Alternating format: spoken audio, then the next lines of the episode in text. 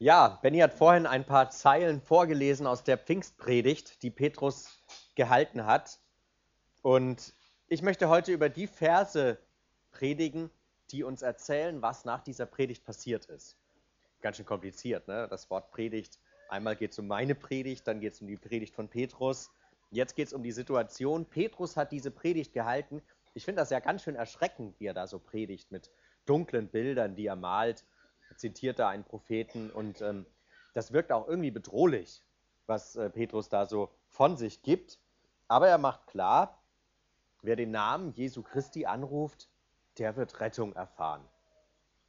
Und jetzt ist er fertig mit seiner Predigt, die ist ganz schön lang, zumindest ist es eine der längsten Predigten, die das Neue Testament uns so überliefert. Und dann geschah Folgendes. Als sie, also diese ganzen Menschen, die da waren, das aber gehört hatten, ging es ihnen durchs Herz. Und sie sprachen zu Petrus und den anderen Aposteln, ihr Männer, liebe Brüder, was sollen wir tun? Petrus sprach zu ihnen, Tut Buße und jeder von euch lasse sich taufen auf den Namen Jesu Christi zur Vergebung eurer Sünden, so werdet ihr empfangen die Gabe des Heiligen Geistes. Denn euch und euren Kindern gilt diese Verheißung und allen, die fern sind, so viele der Herr unser Gott herzurufen wird. Noch mit vielen anderen Worten bezeugte er das und ermahnte sie und sprach, lasst euch erretten aus diesem verkehrten Geschlecht. Die nun sein Wort annahmen, ließen sich taufen, und an diesem Tag wurden hinzugefügt zur Gemeinde etwa 3000 Menschen. Ich weiß nicht, ob ihr euch das schon mal den Text kennt sicher der ein oder andere von euch. Ob ihr euch das schon mal vorgestellt habt, zwölf Apostel, 3000 Täuflinge, da kriegst du irgendwann ganz schön Muskelkater. Vielleicht haben sie noch die 120 anderen aus der Gemeinde dazugeholt, die es damals etwa so gab, also Maria und Maria Magdalena und so, und gesagt, hey, kommt mit, wir schaffen das nicht. Ich kann mir das zumindest gut vorstellen. Ich durfte einmal 13 Leute taufen und ich war danach echt durch. Ich war wirklich erschöpft. Ne, ich wusste auch nicht, dass es so viele Täuflinge werden. Wir hatten mit einer afrikanischen Gemeinde gemeinsam getauft. Die Pastorin ruft mich am Mittwoch an, sagt, ich habe zwei Täuflinge dabei. Sonntag waren es dann schon elf geworden, inklusive ihres Ehemanns. Das war ein Abenteuer, aber deswegen glaube ich, das war eine spannende Situation, was hier passiert ist, auch wie viel Zeit da ins Land gestrichen ist. Und Petrus hat ja nochmal ganz viel geredet. Er hatte ja jetzt schon seine lange Predigt gehalten um 9 Uhr in der Früh. Die Leute dachten, er ist betrunken. Ja, das muss ein interessanter Auftritt gewesen sein. Und dann ging es ihnen durchs Herz und dann geht es weiter und noch mit vielen anderen Worten bezeugte er das. Also er hat noch eine Predigt gehalten. War vielleicht nicht so wie bei Paulus, der hat ja so lange gepredigt, dass auch mal jemand vor Langeweile gestorben ist. Aber Petrus hat schon richtig ausgeholt. Was ist passiert? Die Menschen, die vor Ort waren, haben eine frohe Botschaft gehört. Trotz all dieser alttestamentlichen Bilder, die Petrus aufgefahren ist, die Menschen haben eine frohe Botschaft gehört. Und die frohe Botschaft, wie können wir die auf den Punkt bringen? Ich versuche es jetzt mal in meinen Worten, das ist jetzt nicht allumfassend und theologisch reflektiert und sowas, das ist manchmal auch gar nicht so hilfreich. Sondern ich würde das so sagen, Gott liebt uns Jesus ist unser Retter und wir dürfen aus Gnade im Glauben zu ihm kommen. Das ist jetzt so Johnny 11.2. oder? Heute ist der 11.10., also nicht die Botschaft von morgen. Ähm, zusammengefasst in Waldkreidon. Das ist natürlich nicht alles, was Teil des Evangeliums ist, aber es ist doch vielleicht das Markanteste. Und ich wünsche mir, dass diese Botschaft etwas ist, was unsere Gemeinden zentral prägt dass wenn wir predigen, wenn wir Gottesdienst feiern, das immer wieder ankommt bei den Menschen. Da, wo uns das manchmal verloren geht, weil wir uns in irgendwelche Bibeltexte zerfasern, in die Auslegung irgendwelcher obskurer Offenbarungsgeschichten oder so, darüber haben sich Brüdergemeinden ja schon vor Jahrhunderten zertrennt, weil sie die Offenbarung unterschiedlich ausgelegt haben. Da, wo wir manchmal in diesen Detailfragen sind, wie sehen wir diese oder jene biblische Fragestellung, da wünsche ich mir, dass wir immer wieder zurückkommen zu dieser Botschaft. Sagen, das ist das, was nur wir Christen verkündigen können. Irgendwelche guten ethischen Lebensansätze kriegt man woanders auf. Ja? Das heißt nicht, dass wir das jetzt völlig auslassen sollten. Aber wenn es darum geht, wie lebe ich ein gutes Leben, wie kann ich die Schöpfung bewahren, wie kann ich auf eine sozial gerechte Art mit Menschen umgehen, das ist eine Botschaft, die ist irgendwie schon Teil des Auftrags Jesu gewesen, aber sie ist nicht das eigene des Christentums. Das, was unser Kerneigen Ding ist, was nur wir verkündigen können, ist, dass Jesus Christus gut ist, dass Jesus Christus der Retter ist, dass wir umkehren müssen und mit ihm leben müssen, wenn wir Rettung erfahren wollen. Ich möchte das auch heute früh so sagen, wenn du merkst, dass du das in deinem Leben noch nicht gemacht hast, dann ist heute ein guter Zeitpunkt. Ich glaube, der beste Zeitpunkt, um anzufangen, mit Jesus zu leben, ist immer heute. Egal an welchem heute wir das sagen. Das ist immer heute. Jesus ist der Retter und es geht um mich persönlich. Es geht um mich persönlich. Was für mich zentral geworden ist, ist, ähm, im Johannesevangelium heißt es, dass die, die Jesus aufnehmen, Vollmacht bekommen haben. Benny hat vorhin schon darum gebeten, dass ich Vollmacht bekomme. Ich hoffe das auch immer, wenn ich predige. Aber eine Vollmacht habe ich immer. Die sagt mir die Bibel zu, nämlich, dass ich die Vollmacht habe, ein Kind Gottes sein zu dürfen. Die Vollmacht, ein Kind Gottes sein zu dürfen. Das heißt, dass ich im himmlischen Vater geliebt bin. Das heißt, dass ich angenommen bin, so wie ich bin. Das heißt, dass ich Erbe Gottes bin. Erbe das Reich Gottes. Ich habe dafür nichts. Meine Erfahrung ist häufig, dass wir das als Christen irgendwo vergessen. Was es eigentlich bedeutet, Gottes Kind sein zu dürfen. Das ist unsere Identität. Und meine Identität ist nicht zuerst, dass ich Ehemann bin. Oder zuerst, dass ich Pastor bin. Oder meinetwegen Deutscher oder Nigerianer oder Rumäne oder Russe. Manchmal denken wir, das wäre unsere Identität. Hier in dieser Region ist das für manche ja, Fan des FC Bayern oder von den Blauen, die Giesinger. Das ist nicht unsere Identität. Sondern wenn wir mit Jesus leben, ist unsere Identität, dass wir Kind Gottes sein dürfen. Vielleicht hast du das verloren auf dem Weg mit Jesus. Du hast gemerkt, hey, ich versuche mir wieder zu erarbeiten gut genug bin zu sein. Ich habe ständig ein schlechtes Gewissen, weil ich merke, dass ich irgendwo in dieser Welt noch verhaftet bin, in sündhaften Themen. Ich bin ständig gefangen davon, dass ich merke, so ich lese aus Druck Bibel und gar nicht aus Freiheit. Das ist nicht die Kindschaft Gottes, dass wir etwas aus Druck tun.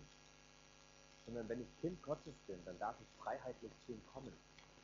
In, immer in dem Wissen, dass er mich liebt, obwohl ich ein Versager bin. Ich werde das auch bleiben, bis mein irdisches Leben zu Ende geht. Ich habe da keine Illusionen. Ne?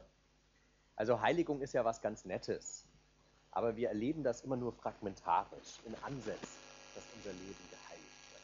Und in manchen Bereichen erleben wir es eben auch nicht.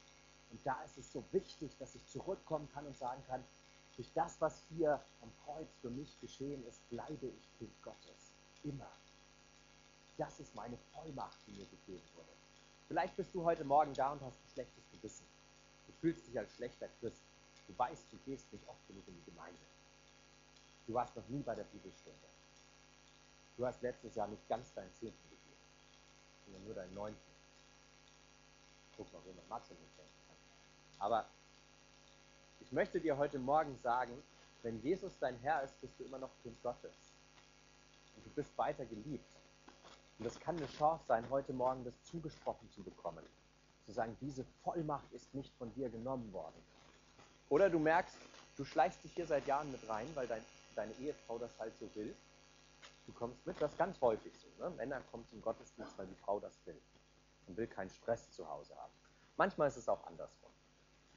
Aber das erlebe ich oft. Ne? So, der Mann ist da, sonntags, will ja keinen Stress mit der Frau, sie soll mir ja mittags was kochen kann das nicht mit dem Schweinebraten. Und vielleicht spürst du, diese Vollmacht ist niemals Teil deines Lebens geworden. Du, bist, du fühlst dich nicht geliebt.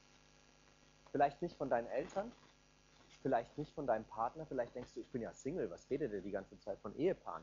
Mich hat noch nie jemand wirklich geliebt. Und dann möchte ich dir heute sagen, doch, Jesus hat dich wirklich geliebt von Anfang an.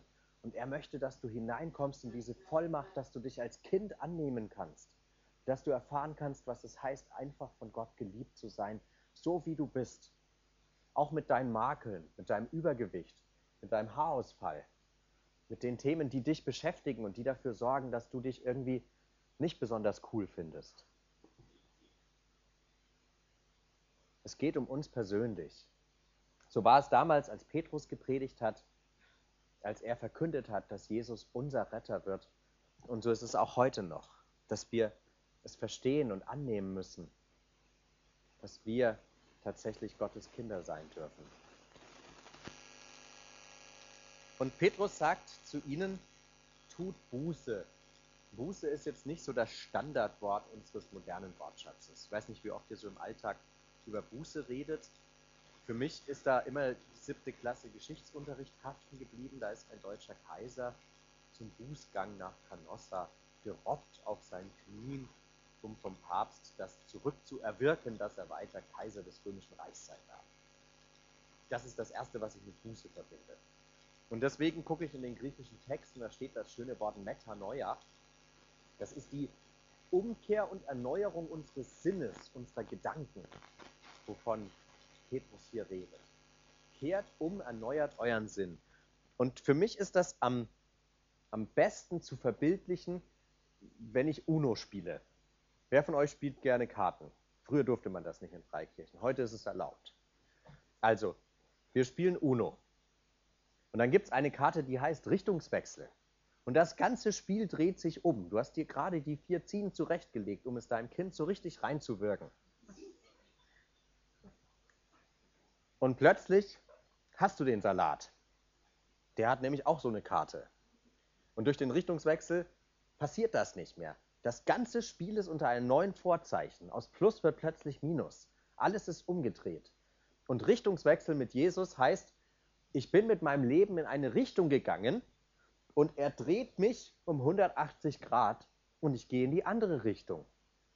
Also das kann man sich richtig bildlich vorstellen. Unsere Gedanken werden verändert. Kehrt um. Tut Buße, heißt, lasst eure Gedanken erneuern durch Gott. Und manchmal heißt das, dass ich mein Leben anschaue und merke, das kann nicht sein, wie ich lebe. Ich zerstöre damit Beziehungen zu anderen. Oder ich zerstöre mein eigenes Leben. Oder ich lebe auf eine Art, die Gott nicht die Ehre gibt. Das ist, was die Bibel Sünde nennt. Ne? Da, wo ich Gott nicht die Ehre gebe, wo ich mich selbst und andere zerstöre, wo ich Beziehungen kaputt mache. Und da spricht Gott rein und sagt, tut Buße, kehrt um. Lass das bleiben. Lass das sein, was dich und andere zerstört. Lass das, wo du an mir als dein Gott vorbeileben willst. Kehr davon um. Und vielleicht merkst du, dass du gut darin bist, diese Botschaft zu überhören und zu sagen, na ja, das mit Jesus ist okay, solange ich das nur sonntags leben muss solange das keinen Einfluss darauf haben muss, wie ich mit Frauen umgehe.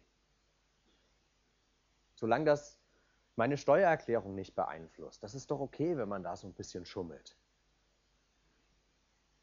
Und Jesus sagt zu uns, kehrt um. Ne, in diesem Text macht das Petrus, aber ich glaube, wir können das als Jesu Botschaft an uns sehen, weil er das auch im Markus Evangelium ganz stark verkündigt hat. Tut Buße, kehrt um, lasst euer Denken erneuern da wo du in Denkmustern gefangen bist. Und das kann auch zum Beispiel ein Denkmuster der Selbstverurteilung sein. Ich möchte euch ein Beispiel erzählen, wenn du immer von dir denkst, ich bin wertlos. Und ich kenne das von ganz vielen Christen aus der Seelsorge, diesen Gedankengang, ich bin wertlos, ich bin nicht gut genug. Ich habe es nicht verdient, dass mein Mann mich liebt. Ich habe es nicht verdient, dass ich eine Arbeitsstelle habe. Ich bin eigentlich zu schlecht ich bin hässlich. Vielleicht kennst du solche Gedanken irgendwo in dir drin. Manchmal sagst du sie vielleicht laut, wenn die Not zu groß ist. Und Jesus sagt, kehr um von diesen Gedanken. Du musst nicht so über dich denken. Du machst dich selber kaputt. Du machst dich beziehungsunfähig. Ne, da, wo du dich selber wertlos findest, da kannst du auch nicht mit anderen Menschen auf Augenhöhe eine Beziehung leben, eine Freundschaft eine Geschwisterschaft. In der Gemeinde würde man vielleicht sagen, eine Bruderschaft. Es ist auch schwierig in der Ehe, wenn einer sich die ganze Zeit wertlos findet oder in der Partnerschaft. Und das ist nur jetzt ein Beispiel. Ihr habt bestimmt tausend andere Beispiele aus eurem Leben, wo ihr merkt, da bin ich vielleicht in Denkmustern, in Handlungsweisen gefangen, die mich und andere kaputt machen oder die Gott betrügen. Kehrt um. Wir haben früher im äh, freikirchlichen Kontext ein Wort verwendet, das mir ein bisschen fehlt heute. Das ist das Wort Herrschaftswechsel. Manche von euch kennen das. Wenn ich anfange, mit Jesus zu leben, dann wechselt die Herrschaft in meinem Leben. Und das wirkt sich aus auf meine Gedanken, auf mein Reden und auf mein Tun. Es ändert sich die Herrschaft in meinem Leben. Und das ist jetzt nicht irgendwie so, die Herrschaft wechselt vom Teufel zu Jesus. Nein, die Herrschaft wechselt von mir zu Jesus. Ich gebe meine Herrschaft auf über mein eigenes Leben, weil ich einen neuen Herrn habe. Und das macht es ganz spannend, wenn mein Herr der ist, der hier hing, und der auferstanden ist, der sündlos gelebt hat, der Sünde und Tod besiegt hat, wenn das mein Herr wird, der, der sein Leben gelassen hat für alle Menschen, dann ändert das mein Verhältnis zu allen Menschen. Es ändert auch mein Verhältnis zu mir, weil ich plötzlich merke, ich bin ja einer von denen gewesen, für die er sterben musste. Manchmal sagt man so, naja, ist doch nicht so schlimm, wenn es um Sünde geht. Wir bagatellisieren das dann ganz gerne mal. Naja, da drückt Gott schon mal ein Auge zu.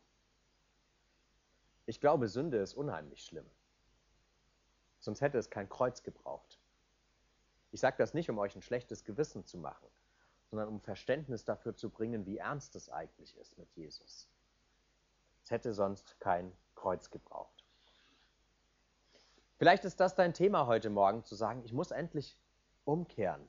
Ich muss umdenken, meine Sinne erneuern lassen, wenn ich das mit Jesus wirklich ernst meine. Und manchmal ist das dran bei uns, auch nachdem wir schon 20 Jahre Christen sind.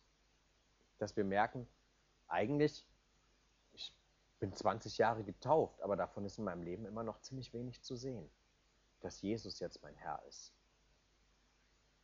Und ich möchte dir Mut machen, Jesus hört nicht auf, mit uns zu arbeiten und uns zu erneuern und zu erfrischen. Und ich finde, eine der schönsten Erfahrungen ist die, wenn Menschen schon lange Christen sind und plötzlich fangen sie an, wie Christen zu leben. Ich habe das, äh, ich habe einen Menschen vor Augen, der ist schon über 60.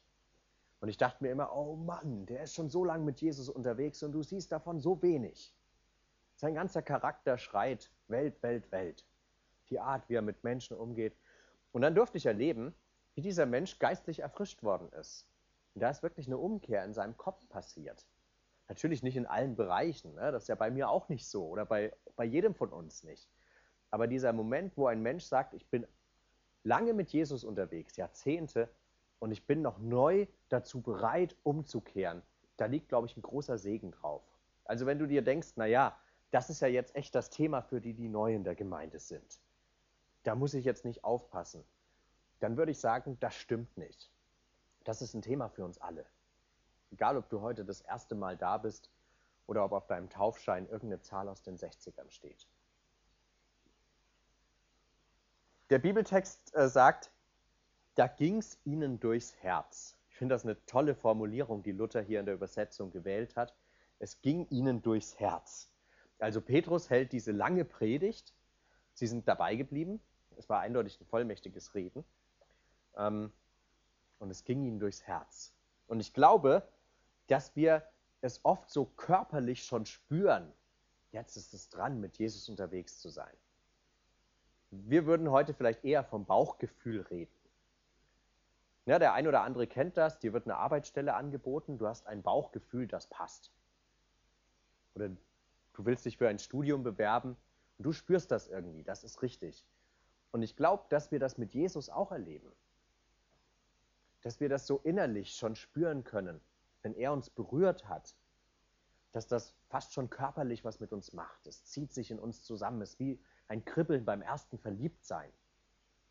Das Herz pocht ein bisschen schneller, weil du merkst, jetzt ist es dran, mich zu entscheiden für Jesus. Jetzt ist es dran, ihm wirklich zu vertrauen. Und ich möchte dir Mut machen, wenn du das spürst, dann folge diesem Gefühl. Ich glaube, dass das etwas ist, was wir hier erleben dürfen, das haben damals immerhin 3000 Menschen so erlebt. Aber es ist völlig egal, ob du einer bist oder ob du in einem Raum bist, wo Hunderte drin sind. Wenn du spürst, jetzt ist es dran, mit dem Herrn durchzustarten, ihm zu vertrauen, mit ihm zu leben, dann möchte ich dir Mut machen, das ist dieser Heute-Moment, von dem ich vorhin gesprochen habe. Das ist der beste Zeitpunkt, um zu sagen, ich schiebe es jetzt nicht mehr auf. Vielleicht sind auch welche da, die sind in der Gemeinde aufgewachsen hier, also so typische Freikirchenkinder. Vielleicht bist du so einer, deine Eltern waren schon Christen, vielleicht sogar deine Großeltern. Bei mir ist einer in der Gemeinde, der hat mir von so vielen Generationen erzählt, die schon vor ihm Baptisten waren, dass ich dachte, der kann eigentlich nur von Onken selbst abstammen. Und bei diesen Kids, das ist übrigens egal, ob die Kids 10 sind oder 40, ne? bei diesen Kids merke ich so, die haben oft einen ganz schweren Weg, dahin zu gehen, zu sagen, ich mache das wirklich für mich persönlich fest, dass ich nicht hier bin, weil meine Eltern hier sind, sondern dass ich selber glauben möchte, dass ich selber mit Jesus leben möchte. Und deswegen kommen die immer her und erzählen mir so, ja, ich kann mich noch nicht taufen lassen, ich habe mich noch nicht so richtig bekehrt. Dann bohre ich so ein bisschen nach, was ist denn los? Ja, ich wusste ja gar nicht, ich hatte noch nie was mit einer Prostituierten. Ich weiß gar nicht, wovon ich umkehren soll. Und die hören dann irgendwelche Stories von ehemaligen Drogenabhängigen, die zum Glauben kommen. Und ich möchte dir heute sagen, wenn du so ein Gemeindekind bist, und es gibt auch Gemeindekinder, die in Gemeinden sitzen, die sind deutlich Ü20. Wenn du das spürst, dass Jesus dich anspricht, dann ist es dran, ihm zu folgen.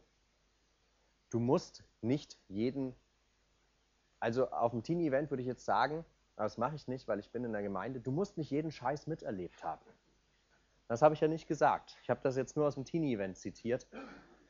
Du musst nicht jeden Krempel in deinem Leben miterlebt haben, damit du dich für Jesus entscheiden kannst. Das ist doch toll, wenn du eine behütete Kindheit hattest. Das ist doch genial, oder? Und trotzdem spürst du vielleicht, dass es dir warm ums Herz wird, dass es sich durch deinen Bauch zieht, dass es anfängt zu pochen und zu kribbeln und es ist dran, mit Jesus zu leben. Heute Morgen ist es dran. Morgen auch, ne? Aber wir reden ja jetzt heute. Ich weiß ja nicht, wo ihr morgen seid. Vielleicht in der Schule oder in der Arbeit. Ist mir eigentlich egal. Ne? Euch nicht. Aber heute ist es dran. Und manchmal spüren wir das richtig. Und das ist schön. Das darf auch schön sein. Und es ist ein bisschen aufregend, sich für Jesus zu entscheiden. Ich kann mich erinnern, als ich mich für Jesus entschieden habe, ich bin ja ein GW-Kind. Also ich habe mich auf dem Holy Date für Jesus entschieden. 2002. Ähm, damals war ich noch jung. 2002. Da war ich ein Teenie und saß da drin und der Pastor hat erzählt und ich dachte, hey, wenn so ein Versager mit Jesus leben kann, dann kann ich das auch. Was er so von sich erzählt hat, das war für mich total ermutigend zu merken, da vorne steht jetzt nicht der Superchrist. Und ich habe dann an diesem Tag bin ich aufgestanden, als es so die Möglichkeit gab, jeder, der jetzt mit Jesus leben will, kann aufstehen und für sich beten lassen. Bin ich aufgestanden und ich war total aufgeregt. Aber ich habe gespürt, jetzt ist es dran. Und ich habe es nicht bereut. Aber es hat was mit Aufregung zu tun, manchmal auch mit einer Überwindung. Und Petrus macht ja weiter und sagt nicht nur kehrt um, sondern lasst euch auch taufen. Es wird plötzlich öffentlich. Das ist für mich einer der schönsten Charaktere der Taufe, die Veröffentlichung des Christwerdens. Taufe ist wie Hochzeit. Ne, du kannst als Paar zusammenleben und dich lieben und dir treu sein und keiner kriegt's mit. Wenn du aber heiratest, dann weiß das der Standesbeamte, dann wissen das die Festgäste. In der Regel wird sich bei einem der Namen ändern oder man kriegt einen komplizierten Doppelnamen. Irgendwie wird das veröffentlicht in der Hochzeit. Es ist eine Form der Öffentlichmachung und alle wissen plötzlich, der ist nicht mehr zu haben. Es kann eine deprimierende Botschaft sein für andere Frauen oder Männer die da ein Auge drauf geworfen hatten und innerlich gedacht haben, hoffentlich geht schief. Ich hätte da gerne nochmal einen Zugriff rechts auf, auf diesen jungen Herrn oder diese fesche Dame. Und die Hochzeit veröffentlicht, dass du nicht mehr zu haben bist. Und bei der Taufe ist es genauso. Sie veröffentlicht, dass du zu Jesus gehörst. Und zwar gegenüber der sichtbaren Welt, gegenüber den Menschen, aber auch gegenüber der unsichtbaren Welt. Es ist ein Signal an Teufel und Dämonen, auf den haben wir kein Zugriffsrecht mehr. Der ist jetzt vergeben an Jesus. Wenn du dich fragst, warum sollte das für mich ein Thema sein? Ich bin ja schon so lange mit Jesus unterwegs. glaube ich, darum sollte es ein Thema sein. Weil du öffentlich ein Statement setzt gegenüber allen Menschen, die halt gerade zufällig anwesend sind oder die du eingeladen hast. Also lad alle Menschen ein, die du kennst. Wenn du getauft wirst, deine ganze Facebook-Liste, wenn du über 30 bist oder halt alle deine Instagram-Follower, wenn du jünger bist. Und mach klar, ich bin jetzt mit Jesus unterwegs. Ich bin nicht mehr zu haben für die ganzen anderen Religionen und Weltanschauungen. Und genauso kannst du signalisieren gegenüber der unsichtbaren Welt, sorry Leute, ihr Lieben, kannst ja mit den Dämonen mal ihnen sagen, ihr Lieben, ihr müsst jetzt echt bei den anderen probieren, weil ich bin jetzt gerettet. Und das ist an diesem Tag passiert. Die haben ja keinen Taufkurs gemacht. Als Baptisten versuchen wir immer Taufe auch in so ein System zu pressen. Du musst erst einen Kurs machen, du musst ein bisschen was verstanden haben, die Geschichte der Gemeinde gelesen und so Sachen. Das interessiert ja niemanden. Ne? Also trefft euch gerne und redet über die Geschichte der Gemeinde, aber niemanden der zu Christus kommt, interessiert das erstmal. Sondern das Wichtige für ihn ist doch, dass er den nächsten Schritt gehen kann und der ist die Taufe. Und wir machen das manchmal so kompliziert. Irgendwann habe ich mal diese Tages, bei uns war Taufkurs immer ein Tag und das haben viele nicht geschafft, einen ganzen Tag frei zu haben. Also früher war das unvorstellbar, aber die Menschen haben heute so einen vollen Terminplan, dass ich gesagt habe, ich treffe mich einfach mit jedem Täufling einzeln zu der Zeit, wo er Zeit hat und äh, red mit ihm über Taufe. Zwei, drei, vier Stunden, Sonntagabend, Dienstagabend, Samstagmorgen, Mittwochnachmittag. Dafür bin ich ja Pastor, um die ganze Zeit Zeit zu haben für die Leute. Das geht natürlich nur, ihr müsst gucken, dass der Benny nicht zu viele Termine hat. Das ist jetzt mein, äh, mein Wunsch an die Gemeindeleitung. Weil sonst hat er keine Zeit für sowas. Das ist schon wichtig, ne? wenn der Pastor zugeballert ist mit Terminen, die er wahrnehmen soll, Manche Gemeinden machen das. Ne? Der Pastor muss jede Woche Bibelstunde, jede Woche Jugend, jede Woche Seniorenstunde, jede Woche alle Mitglieder der Gemeinde anrufen oder besuchen. Und er hat dann keine Chance, dafür Zeit zu haben. deswegen fand ich es cool in Landshut so, ich konnte ja machen, was ich will als Pastor. Und das war eine große Freisetzung für mich. Also das ist jetzt so ein Tipp, wie könnt ihr gut mit dem Benny umgehen. Aber darum soll es heute Morgen nicht gehen, sondern zu spüren, was ist der nächste Step. Und wenn du merkst, hey, mit Jesus ist das eigentlich klar für dich, dann geht es darum, in der Taufe das öffentlich zu machen. Und das kann heute auch was sein, zu sagen, ich komme hier nach vorne und ich lasse mich dafür segnen und ich will jetzt nicht mehr davon ablassen, diesen Entschluss auch durchzuziehen. So, jetzt komme ich langsam zum Ende. Ihr wollt ja heute noch eine Mitgliederversammlung machen. Heiliger Geist, da muss ich jetzt noch kurz drüber reden. Wenn wir in den neuen Bund mit Christus hineinkommen, dann kriegen wir eine Versiegelung, nämlich dass Christus in der Vollmacht seines Geistes in uns lebt. Manchmal haben wir das nie erfahren. Das hat manchmal etwas einfach mit der theologischen Tradition zu tun, in der wir aufgewachsen sind. Aber ich möchte dir heute Mut machen, zu sagen, ich will das erleben, dass der Heilige Geist in meinem Leben ist. Und der Geist Gottes, der uns antreibt, der macht uns als Kinder Gottes erkennbar. Es gibt einige Sachen, die Christsein aus meiner Sicht nicht, ähm, die, die nicht Christsein sind. Christsein ist nicht langweilig. Sehe ich nicht so. Weil die Dynamis, die, das ist ne, griechisch, die Kraft des Geistes, ist der Antrieb meines Lebens. Christsein sollte nicht langweilig sein. Christsein ist auch nicht farblos. Da, wo ich Christus bekenne, da erlebe ich immer zwei Sachen, Zustimmung und Ablehnung. Das gehört dazu. Karl Barth hat gesagt, Karl Barth war einer der wenigen brillanten Theologen des 20. Jahrhunderts, und er hat gesagt, die Predigt, wenn sie Wort Gottes verkündigt, kann nur zwei Reaktionen hervorrufen. Glaube oder Unglaube. Aber was sie nicht hervorrufen soll, ist ein Unentschiedensein. Deswegen glaube ich, wenn der Geist Gottes unser Antrieb ist, dann erleben wir ein spannendes Leben. Wir erleben es, dass wir plötzlich in Situationen mit Menschen über Jesus reden, die wir nie gedacht hätten. Ich möchte dazu noch kurz was über mich erzählen. Ähm, hobbymäßig schreibe ich für ein Heavy Metal Magazin und bin da auch in der Szene seit vielen Jahren sehr aktiv dabei. Also im Alltag ziehe ich immer so Band-T-Shirts an, meine Kutte mit den Aufnähern und ich bin dann auf den Festivals und ähm, das Schöne ist, dass ganz viele Menschen mittlerweile zu mir kommen und sagen, hey Johnny, du bist doch Pastor. Ich habe da mal eine Frage.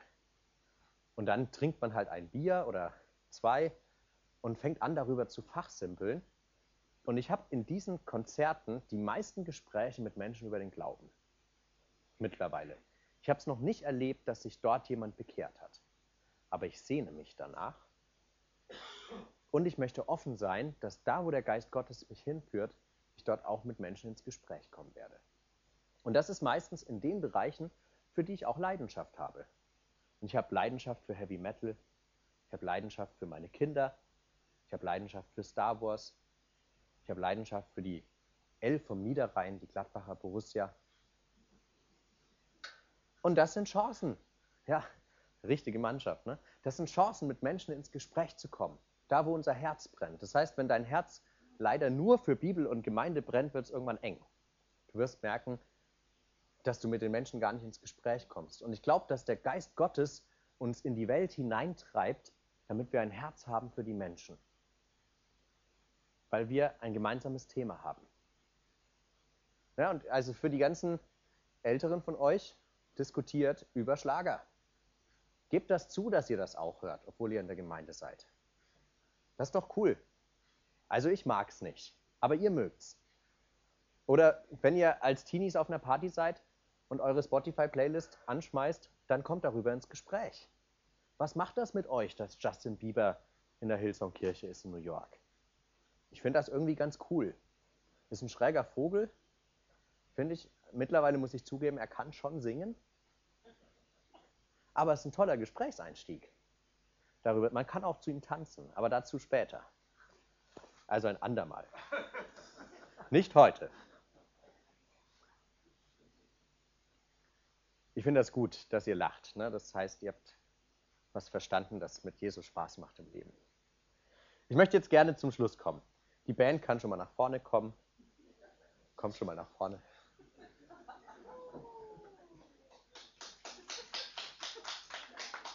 Aber ich bin noch nicht fertig. Benny hat das angekündigt. Benny und ich werden gleich hier vorne stehen. Und vielleicht merkst du, dich hat was angerührt. Da ist was dran in deinem Leben, eine Entscheidung zu treffen. Das kann ganz unterschiedlicher Natur sein. Vielleicht endlich zu diesem Schlagerding zu stehen. Macht das. Ich meine das wirklich ernst. Das ist jetzt kein Spaß. Da, wo unser Herz brennt, da kommen wir mit Menschen in Kontakt. Was auch immer dich berührt, trau dich, darüber mit Menschen zu reden und auch über das, was dich noch berührt, wie zum Beispiel Jesus. Vielleicht ist es dran, endlich auf die Botschaft zu reagieren und zu sagen, ich will Kind Gottes sein. Ich will das vielleicht auch wieder sein, neu für mich annehmen dürfen, dass ich einfach so geliebt bin, wie ich bin. Vielleicht heißt es endlich, diesen Richtungswechsel zu vollführen und zu sagen, ich muss umdenken bei bestimmten Themen in meinem Leben. Oder du merkst, es ist dran, den Schritt mit der Taufe zu gehen, das zu veröffentlichen, dass du mit Jesus unterwegs bist. Was immer es ist, du kannst auch deine eigenen Themen mit dabei haben, die ich heute gar nicht angesprochen habe. Ich möchte dir Mut machen, ganz bewusst nach vorne zu gehen, zum Kreuz vor Jesus. Wir werden mit dir beten, wir werden dir zuhören was deine Themen sind, aber es vor Jesus festzumachen und zu sagen, ich möchte gerne, dass sich etwas in meinem Leben tut, weil Jesus mein Herr ist. Und ich glaube, dass er wirkt und dass es Macht hat, wenn wir etwas vor Jesus bekennen. Amen.